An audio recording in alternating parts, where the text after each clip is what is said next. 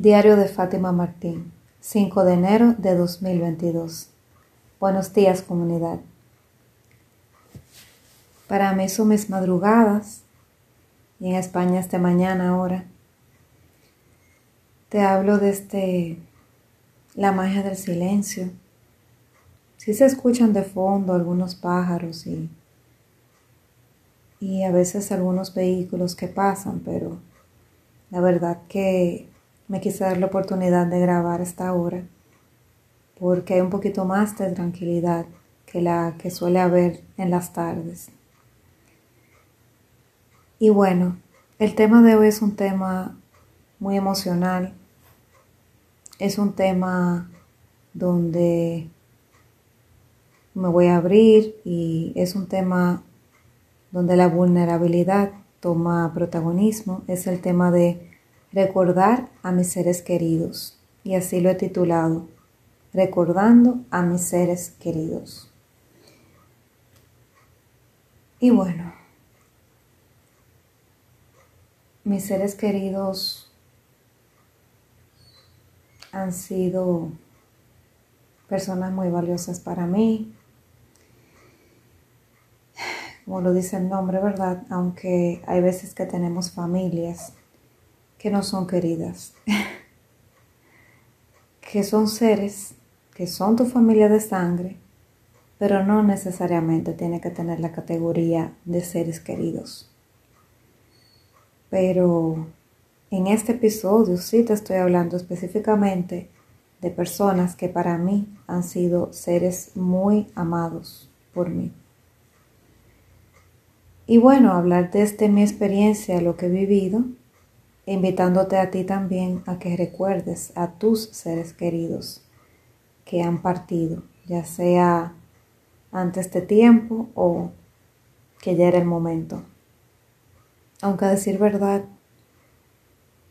cuando amamos mucho a una persona, por más mayor que sea, por más viejita que esté, que, que sabemos que se tiene que ir, porque ya cumplió su ciclo, que se supone, el tiempo que se supone que debe vivir en la tierra. Con todo y eso, nunca queremos que se vayan. Nunca estamos lo suficientemente preparados para que se vayan tampoco. Yo he vivido ese extremo. Y te voy a hablar primero de mi pérdida más de antaño.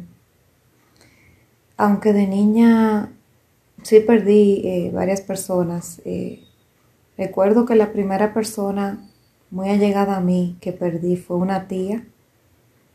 Una, le decíamos tía, pero era como una tía abuela porque era hermana de mi abuelo paterno.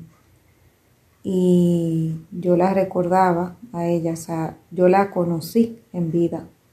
Yo estando pequeña, tengo recuerdos de ella, yo estando bien pequeña, pero sí la recuerdo.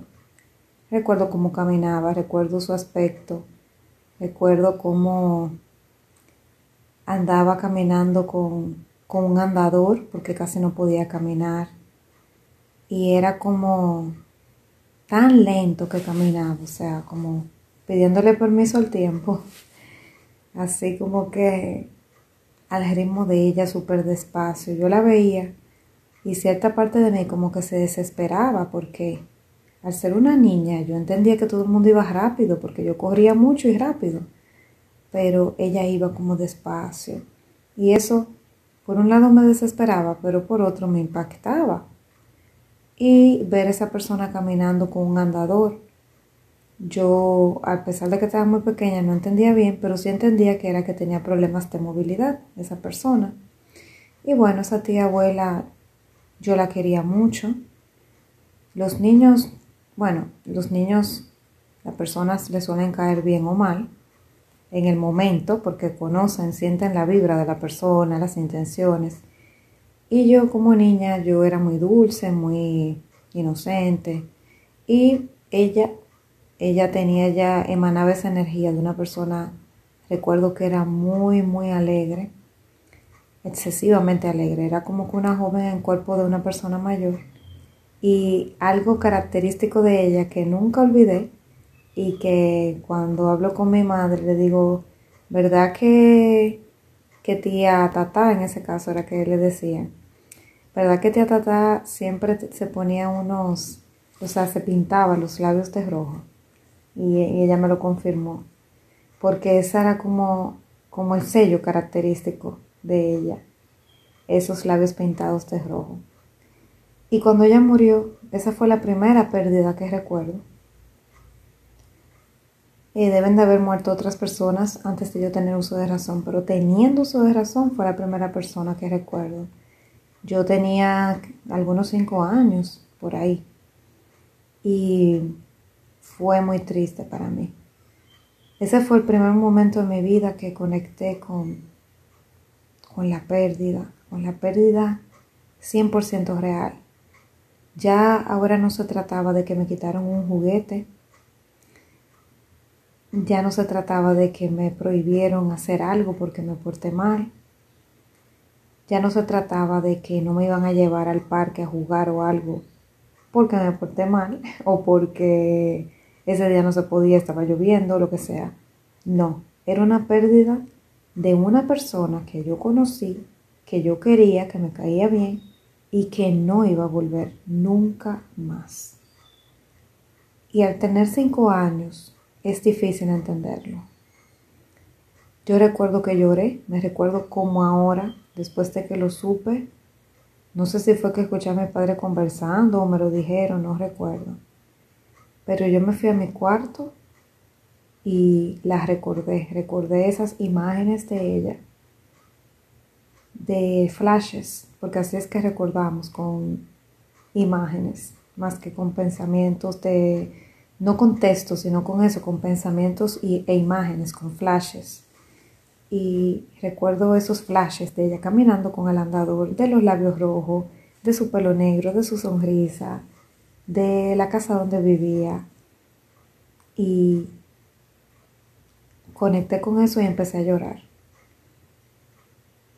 Y bueno, fue muy difícil porque sentí como, como, como algo en el corazón, como, como algo en el pecho de que, wow, tía Tata no va a volver. Ella estaba viejita, sí, pero no va a volver. Entonces, una parte de mí se resignó porque entendía que ella era viejita y como que a mí me habían dicho, yo entendía ya de que las personas viejitas se iban a morir algún día. Y bueno, lo entendí. Dije, bueno, ella era viejita y murió. Obviamente al ser niña nunca entendí de qué, pero entendía que se había enfermado y por eso murió. Ya después de adulta fue que vine a saber de qué fue. Efectivamente se enfermó de algo también. Eh, no fue una muerte trágica, o sea que para mí fue más fácil digerirlo. Luego más adelante bueno, en este caso no era un ser querido, pero viví la, experiencia de la muerte de manera cercana cuando yo veía un programa de niños muy famoso. Y ese programa eh, había muchas bailarinas que bailaban y cantaban y eran muy bonitas, eran como colombianas, venezolanas, creo que eran venezolanas y hacían mucho concurso. Bueno, la cosa es que ese programa me maravillaba. Yo me sabía todas las canciones, admiraba a todas las chicas, me sabía los nombres de todas. Y había una que era de mis favoritas, no recuerdo el nombre. Como que por protección a mí misma, sin darme cuenta, lo he bloqueado. No recuerdo ahora el nombre. Sé que si lo busco en internet lo voy a encontrar. Pero había una de las chicas presentadoras que todas eran preciosas. O sea, parece como que la habían buscado en un casting. Eh, parece que todas eran como mis universos, porque eran preciosas. Eh, tenían que pelo largo, precioso, la cara, el cuerpo, la actitud, cantaban, bailaban, actuaban, todo, todo, absolutamente, ¿no? O sea, no había una queja. Y los hombres que eran la parte eran bailarines, pero que las protagonistas eran ellas y sabían expresarse. Era como que eran artistas que las habían seleccionado y obviamente fue así, realmente fueron personas escogidas. Y esa chica, que yo realmente me encantaba, yo conecté mucho con ella, resulta que un día, bueno, dejaron de pasar el programa, empezaron como a pasarlo repetido, después yo me di cuenta que el programa lo quitaron. Y no recuerdo que, creo que fue como que vi, no sé si fue en el periódico una noticia o en la televisión. Y yo tenía más o menos eso, cinco años o seis, como mucho. Algo así. Y no sé cómo, pero me enteré de que ella había muerto. Y ahí tuve la contraposición, aunque no fue un ser querido, pero era alguien que yo admiraba, que lo veía en la televisión y, que, y que conectaba, ¿verdad?, con, con ella, porque ellos cantaban canciones de niños y el programa era de niños y bueno, era como que, como que mis ídolos en ese momento, ese programa de televisión. Y al saber que esa chica murió, yo supe que murió eh, quitándose la vida en ese momento, siendo niña, porque lo decía la noticia. Yo no quise averiguar bien cómo fue que atentó contra su vida, pero yo sé que murió y que no fue muerte natural. Entonces, eso es una contraposición para mí porque dije, wow, esa muchacha era muy joven, era muy joven, era, una, era adulta, pero era muy joven. ¿Por qué motivo una persona tan joven va a querer morirse? O sea, yo no entendí eso como niño. O sea, no es normal que un niño, sobre todo si es muy pequeño, quiera suicidarse. No es normal. Entonces yo no entendía cómo una muchacha joven adulta que estaba empezando a vivir y que yo admiraba y que era linda, talentosa, era una niña que cantaba bien, bailaba bien, actuaba bien, no tenía imperfección ante mis ojos, porque la veía perfecta. ¿Por qué se habrá querido morir? Y yo no quise averiguar. Siendo tan pequeña yo misma me protegí, yo no quise leer más allá de lo que pude ver y nunca averigüé nada. Y afortunadamente no había internet en ese entonces, porque en ese entonces era en los años 90 y todavía el internet no estaba así como que como está ahora. Bueno, yo me quedé con esa espinita ahí y yo lloré también, yo lloré y no entendí. Bueno, más adelante en la vida yo me quedé con esa pregunta, ¿verdad?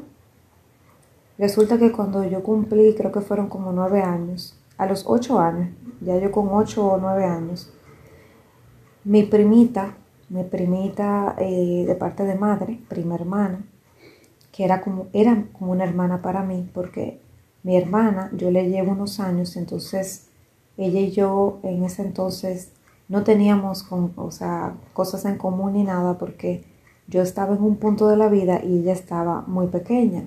Entonces mi hermana real, quien jugaba conmigo, que jugaba conmigo la Barbie o que jugaba conmigo cualquier, cualquier asunto, la que me enseñó a montar bicicleta, em, y hacíamos juegos como que estábamos haciendo una votación, eligiendo presidente cada cuatro años. Eh, ella y yo hacíamos juegos de rol, hacíamos talent show, eh, que cantábamos, eh, yo recuerdo que, que su artista favorita era Shakira, por eso al día de hoy admiro mucho a Shakira y haga lo que haga ella, aunque me decepcione en algún punto, por ejemplo, nunca me va a decepcionar un punto que la deje de escuchar, porque la conecto mucho con mi prima. Y esa que era mi, mi hermana, eh, totalmente mi hermana. Era la que hacía la función de mi hermana. Y teníamos tanta confianza, nos llevamos tan bien. Con nueve años, ella cayó enferma. Y resulta que fue un año completo, un año y algo, no sé. los niños no llevamos tanto, tantas cuentas, tantos detalles. El asunto es que ella duró un tiempo enferma. Y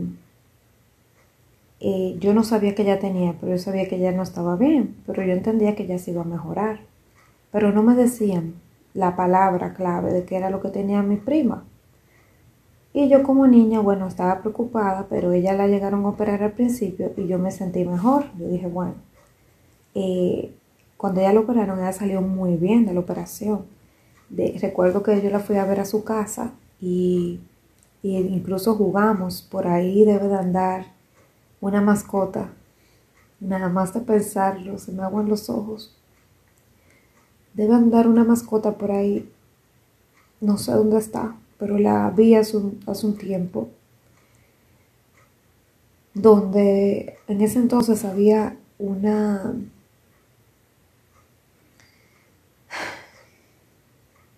habían unos juegos que hacían que era como haciéndole preguntas a las personas, era como era como una especie de cuaderno y en ese cuaderno en cada hoja se hacían preguntas y se dejaban varias páginas en blanco para que las personas fueran respondiendo. Es como que yo voy a un aula donde hay 30 niños o 25 niños y llevo esa mascota con preguntas. Por ejemplo, ¿cuál es tu color favorito? Em, ¿Cuál es tu estación del año favorita? ¿Cuál es tu película favorita? ¿Tu comida favorita? ¿Tu actor favorito? ¿Dónde te gusta pasar la Navidad, por ejemplo? Eh, cosas así, preguntas como de aficiones que uno tuviera y hobbies. ¿Qué hobbies tienes? Y de esas preguntas yo recuerdo que en ese entonces yo estaba de moda y yo siempre he sido muy creativa y llené mi mascotica. Yo compré una mascotica. Bueno, no la compré realmente, ¿verdad? Porque yo era una niña de nueve años. Pero que yo, yo eh, encontré una mascota de mi papá en la casa y era pequeña y era perfecta como para eso. Y la tomé para eso. Y empecé a anotar preguntas así, como cuál es tu color favorito, tu película favorita, tu actor favorito, tu actriz favorita cuál es tu hobby, cuál es tu canción favorita, tu artista favorito, todas esas cosas, ocupando espacios de la página. Y eso lo que se hacía era, el key del asunto era que se repartía. Vamos a decir que yo se lo iba pasando a los niños, uno por ejemplo me lo llenaba, después cuando se terminaba yo se lo daba a otro, bueno, y lo interesante de eso era ver que al final de esos, esos niños que yo elegí dárselas, porque no era todos los niños que yo se lo daba, o sea, todo, eh, eso estaba de moda, ¿verdad? De que todo el mundo lo hacía. Pero la gracia era que tú no se lo dabas a todo el mundo, sino a personas que tú quisieras ver las respuestas que pusieron. Y yo recuerdo que entre ellas yo se lo llevé a mi prima cuando ella estaba en cama en su casa, estaba reponiéndose de la operación. Y recuerdo que ella estaba tan débil que no pudo terminar, no pudo terminar de llenar el cuaderno y solo llenó algunas preguntas que andarán por ahí a su propia, con, la, con su propio puño y letra, al lapicero. Yo recuerdo que ella, ella era zurda, pero ella estaba tan débil que no pudo llenarlas y la mayoría de las que llené, no fueron todas, fue que ella me los iba dictando y yo lo iba escribiendo a la mascota.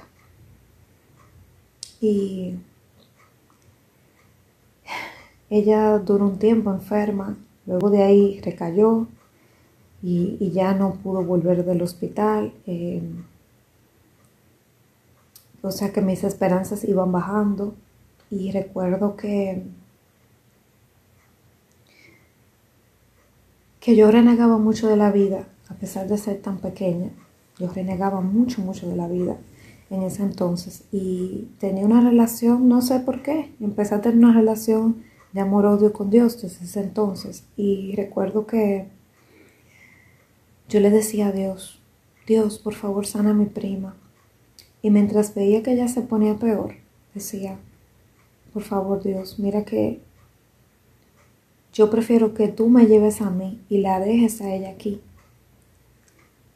Porque yo no me sentía feliz. O sea, yo no sé, yo siempre he tenido, eso parte de mi neatipo. Pero bueno, yo siempre he tenido desde niña ese, ese asunto de que he sido como tan realista y emocional, eh, perdón, realista y como, como resignada a las cosas y, y, como tan emocional. Yo no sé, la cosa es que he tenido problemas desde bien pequeñita porque, conchale, ¿de qué se va a tener que quejar una niña de nueve años? Pero sí, yo era ese tipo de, de niños que se cuestionan muchas cosas de la vida y a veces se cuestiona, o sea, yo me cuestionaba que para qué yo estaba aquí, sin darme cuenta. Y yo entendía que la vida no iba a tener sentido si mi prima no estaba y yo tenía muchos momentos de tristeza. Yo decía, por favor, llévame a mí y déjala a ella aquí, porque ella ya me ha dicho que ella sí quiere vivir. Yo recuerdo que ella se apegaba muchísimo a la vida y, y yo no. Yo siempre estaba como que no me importaba la muerte, como que estar viva me daba igual. a pesar de, ser tan niña. Realmente ahora lo pienso y me sorprendo, pero esa fui yo en un momento. Y yo quería que mi prima viviera y yo no. Yo decía, si yo tengo que intercambiarlo, lo intercambio sin problema. Yo quiero que ella esté aquí y yo irme, no hay problema, total. Y recuerdo incluso que, no sé si fue que me regalaron una, como una bata o algo así, que tenía como otra bata para ponérsela encima, o sea, era una batita bonita, eh, que era como de seda, sin mangas, y arriba tenía otra, otra bata, pero con mangas, para ponérsela encima. Y yo nunca había tenido algo tan lindo. Y yo recuerdo que yo dejé de estrenármelo y ponérmelo yo para mandárselo a mi prima. Y le dije a mi mamá, yo recuerdo que yo hasta se lo planché.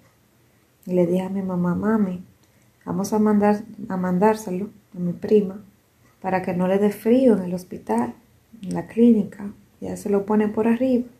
Y cuando reciba visitas va a estar bonita. Al final yo nunca sé si lo estrenó, nunca vi esa bata pero yo me desprendí mucho para, para apoyar a mi prima y tratar de estar con ella. Y yo hice todo lo que pude desde, desde ser una niña y recuerdo que no me dejaban entrar a la habitación, solamente llegué a entrar, no sé si una o dos veces o algo así, ahora recuerdo que sí, que llegué a entrar a verla y agarrarla en la mano, mi prima, ella estaba muy débil pero yo siempre seguía con la esperanza de que se podía sanar. Pero la cosa iban avanzando, avanzando. Fue una tortura. No sé cuánto tiempo ya duró así, pero sus padres se estaban desgastando. Y me preguntaban en el colegio por ella. Yo recuerdo que yo estudiaba inglés y en el instituto que estaba, había unas niñas que eran amiguitas de ella y me preguntaban por ella, porque sabían que yo era prima de ella. Y yo a veces me escondía para que no me encontraran, o a veces me hacía que no las veía porque no quería hablar con ninguna, no quería decirle que mi prima estaba mal. Entonces no quería que me preguntaran nada. Y fue una época difícil. Fue una época bien difícil. Y bueno, finalmente todo desenlazó en que mi prima partió. Mi prima partió un 17 de abril, lo recuerdo como hoy, y ella un mes después iba a cumplir años de vida. Justo un mes antes de ella cumplir años partió. Entonces es extraño, pero el día que ella, o sea, ella murió un 17 y nació un 17. Y esos dos días son días que yo los recuerdo siempre. El de abril lo recuerdo un poco, ¿verdad? Con recogimiento porque fue el día de su muerte y el de mayo con felicidad. Pero me costó mucho, me costó muchos años. Eh, yo tardé más de 20 años en poder aceptar la partida de mi prima. Y fue un duelo muy grande, necesité al final eh, cierta ayuda, no, no, de una terapeuta, pero más o menos algo parecido. Como no me atendí nunca en ese tiempo por ese duelo, por eso me tardó más, porque yo vine a empoderarme de ese proceso y no hace tanto tiempo. Precisamente fue que yo tomé las, las riendas de mi vida y dije, no, yo tengo que sanar esto con ella, este apego que tengo y, este duelo sin cerrar y lo cerré hace poco. Y a pesar de eso, bueno, mira cómo, cómo se desató ese pequeño dolor, yo contándote la historia de ella. Al día de hoy yo me siento tranquila porque sané ese duelo con ella. Pero hasta hace poco, esos días en que ella partió eran días para mí de depresión. Porque me cuestionaba, siempre decía, Dios, ¿por qué te la llevaste? ¿Por qué no me llevaste a mí? ¿Por qué no me escuchaste? Iba más allá de, lo que Dios quería. Posiblemente Dios, ¿verdad? Posiblemente no. Dios sabía por qué se la llevó a ella y me dejó aquí. Dios sabía que el plan de ella ya había terminado, la función de ella había terminado, y ya luego descubrí cuál fue la función. Y la mía no ha terminado todavía, y por eso estoy aquí respirando, y por eso tú estás aquí respirando, porque tu misión no ha terminado. El juego no se termina hasta que se acaba, como dicen en los juegos de pelota, y la función no termina hasta que no baja el telón. Entonces, mientras estés respirando, de una manera mágica que no sabes cómo, no sabes cómo te levantas cada mañana, pero estás aquí para algo, no por algo, para algo. Eres un milagro viviente, caminante. Por eso hay que agradecer que estamos aquí. Y volviendo al tema de los seres queridos, esa prima para mí fue una pérdida muy grande y cuando ella murió, que ella tenía mi misma edad, tenía, iba a cumplir 10 años. Y cuando ella murió, eh, a mí yo tengo un lapso mental, a veces pienso que eran 9 o a veces pienso que eran 10, pero era más o menos así, entre 9, 10 años por ahí. Y cuando, cuando me di cuenta de eso, yo recuerdo que estaba demasiado triste, yo quise ir a su funeral y le pedí que por favor me dejaran ir y pasé varios días llorando, de corrido sin querer dormir, sin querer comer, y no me lo permitieron. Y más adelante la persona que me ayudó a sanarlo me dijo, habría sido mejor que te permitieran ir a verla, porque como tú nunca viste el cuerpo, no pudiste cerrar. Y así lo pienso. Pero mi familia en ese momento me quiso proteger, porque yo era una niña muy pequeña y ellos entendían que yo no estaba preparada para ese tipo de tragedias. Y obviamente no pude ir al funeral y mucho menos al entierro. Yo no quería ir al entierro, pero sí al funeral. Pero no me lo permitieron. Y entiendo por qué, o sea, que no le he peleado a mis padres porque yo posiblemente habría hecho lo mismo. Porque hubiera entendido que estoy marcando a mi hija de por vida hay muchos niños que lo asumen mejor, pero yo no lo asumí bien. A mí me hubiera quedado mejor que me llevaron. La cosa es que fue difícil, fue muy difícil desapegarme con amor de mi prima, dejarla partir y entender que ella está bien, que ella está mejor donde está y que la misión que ella tenía que hacer la hizo. Pero volvió otra vez a encenderse ese bombillito con la pregunta, por qué una persona tan joven muere.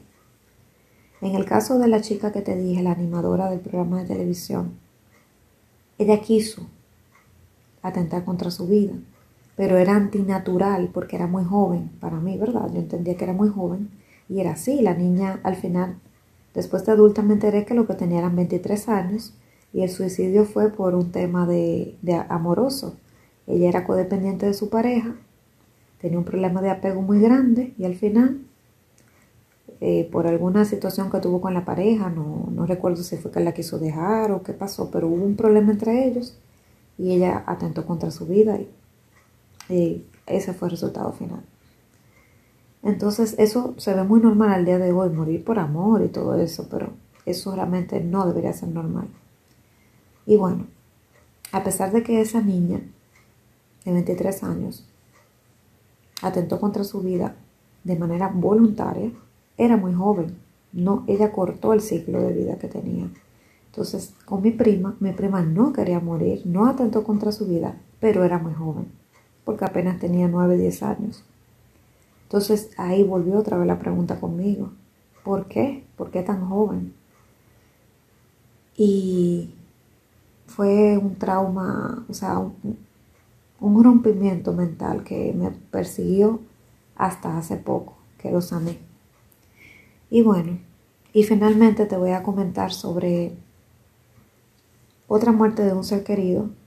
Ha habido varios seres queridos. Yo recuerdo que al año siguiente de mi, de mi prima morir, murieron mis dos abuelos paternos. O sea, increíble. Esos fueron unos años ay, que yo no le desearía ni mi peor enemigo. O sea, imagínense eso perder su prima, su prima hermana, que es como su hermana.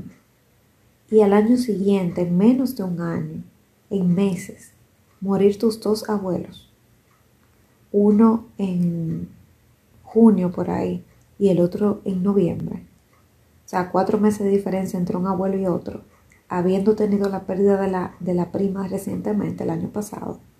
O sea, para mí fueron unos años tétricos. Yo recuerdo que las navidades yo me la pasaba acostada en mi cama, deprimida, una niña con depresión. Porque mis padres tampoco me consolaban, ellos también estaban rotos, no me llevaban a terapia, no sé si entendían que quizá una niña de mi edad no debía ir a terapia, aunque yo entiendo que sí, pero no me llevaron, entonces yo no tenía herramientas para afrontar. Y yo me levantaba como a las 11 de la noche, era ver el cañonazo, pero era llorando todo el día. Los 31 de diciembre para mí eran insoportables. Y yo duré como algunos 3 o 4 años corridos en esta actitud. Ay, gracias a Dios que no pasó de ahí, porque fueron unos años muy tristes para una, una niña en su preadolescencia, pasando los años acostada en su cama que no quería ver el cañonazo porque sus, sus familiares no estaban vivos ya. Y bueno, la última persona que te voy a mencionar fue hace poco, fue hace cinco años atrás. Yo te lo comenté en un episodio anterior, que es mi abuela. Mi abuelita eh, sí partió ya a una edad avanzada, pero es la persona por la cual te dije al principio y entiendo todo el que lo está negociando, fue la persona que yo dije, wow, es verdad, ya me di cuenta que cuando una persona tú la amas mucho, no importa que tenga 80, 100 años, 115, 125, vamos a suponer, en caso extremo, muy poca gente ha llegado a esa edad, pero puede tener 165 o 200 años, poniendo un caso hipotético que como si, como si fuera una tortuga. Pero tú nunca, nunca vas a querer aceptar que esa persona se tiene que ir, porque eso me pasó con mi abuela. Entonces, mis abuelos, por ejemplo, partieron y yo no me di el tiempo de, de que cayeron en cama y que yo estaba suficientemente adulta para entenderlo. Eh, no, me, no pude darme ese tiempo. Pero con mi abuela sí, con mi abuela ya yo era una adulta eh, totalmente formada y ya tenía capacidad de, incluso ya estaba en los caminos, estaba empezando los caminos de la espiritualidad y ya entonces estaba como otro nivel de conciencia y pude analizarlo. Cuando mi abuela cayó en cama, al final, eh, que tuvo un, un, rompimiento en la cadera, que esa es una de las causas más grandes por la cual las personas mayores mueren, cuando ella cayó en cama, que yo recuerdo que, que entró al primer hospital, yo empecé a negociar con, con, mi poder superior, con mi creador, y decía, decía como que, Dios, por favor, no te la lleves ahora, no estoy lista.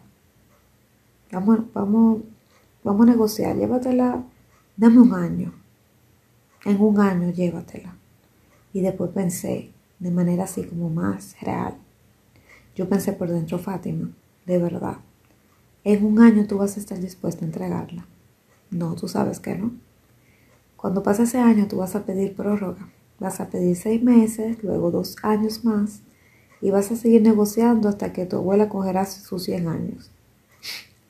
Y seguirá negociando y negociando y nunca la vas a querer dejar ir hasta que Dios te la va a tener que quitar te la va a arrancar de las manos porque tú no la vas a entregar.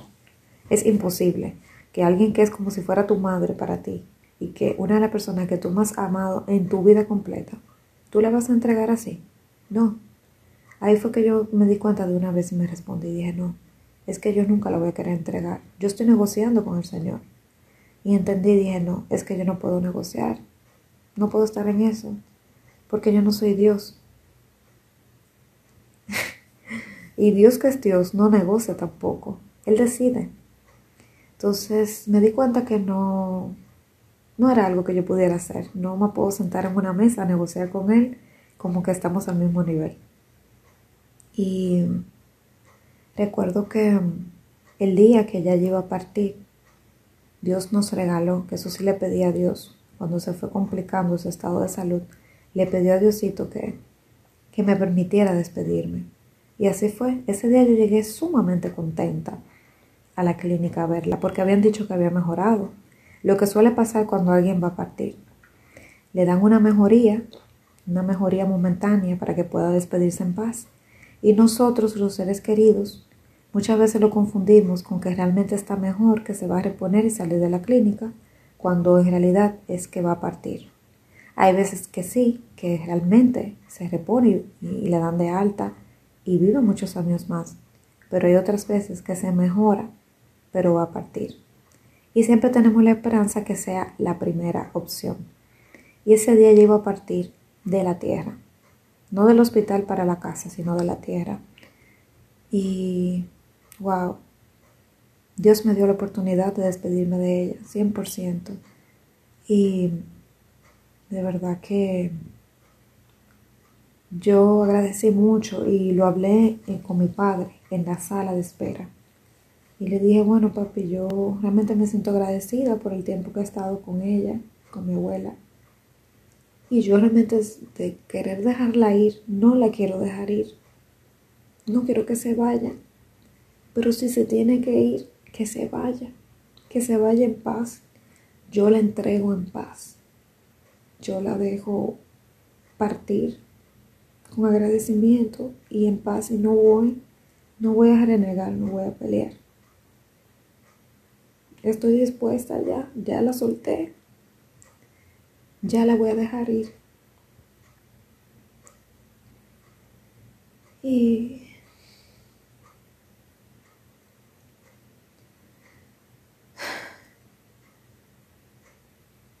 Y así fue.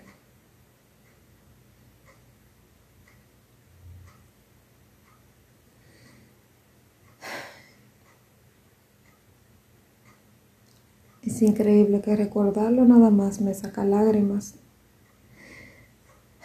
pero sí, mira, eso, eso fue como, te comento que es como una de las veces que yo hice las paces con Dios y que me resigné totalmente y entregué y solté. Y solté totalmente. Y sentí paz, de verdad. Sentí paz en la tormenta. Y luego fui a la habitación de ella y... Y me despedí de ella, la familia completa, todos lloramos abrazándola. Ella estaba escuchando, pero no estaba consciente. O sea, ella escuchaba y se le salían las lágrimas a veces, pero no podía abrir los ojos. Había un monitor que medía su nivel de oxígeno y la persona que estaba a cargo, que era familiar mío, casualmente una prima, ella era la doctora cargo ella decidió apagar los controles porque era sumamente doloroso ver cómo bajaban los niveles de oxígeno y cómo, cómo sus latidos empezaban a bajar. Era muy tortuoso ver eso y ella nos hizo el favor. Nos hizo el favor de apagar esos monitores y bueno, Lamento que me he extendido tanto en el episodio de hoy, pero era parte de sanar. Y yo sé que ella se fue, ya se fue tranquila. Tardó un tiempo para entenderlo, porque ella misma cuando desencarnó no lo entendía, pero ya sé que está en un lugar de luz. Y yo todavía, hay una parte de mí que como ves, o sea, como sientes, como escuchas. No lo ha sanado. Todavía hay una parte de mí que lo lamenta mucho. Pero, pero entiende que es un proceso natural al que todos iremos tarde o temprano. Y es mejor prepararse e irlo tomando bien, irlo tomando variado, porque realmente no se sabe hasta cuándo va a ser. Por eso es sordo siempre agradecer este tiempo de vida que tienes, porque este tiempo es prestado y no se sabe hasta cuándo. Así que, mis queridos seres queridos, como dice el nombre, mis seres amados. Los abrazo, los saludo. Les doy las gracias por estar en mi vida. Les doy las gracias por todas las experiencias que, que viví junto a ustedes. El amor que me dieron, las experiencias de vida que me dieron. Y los dejo ir en paz.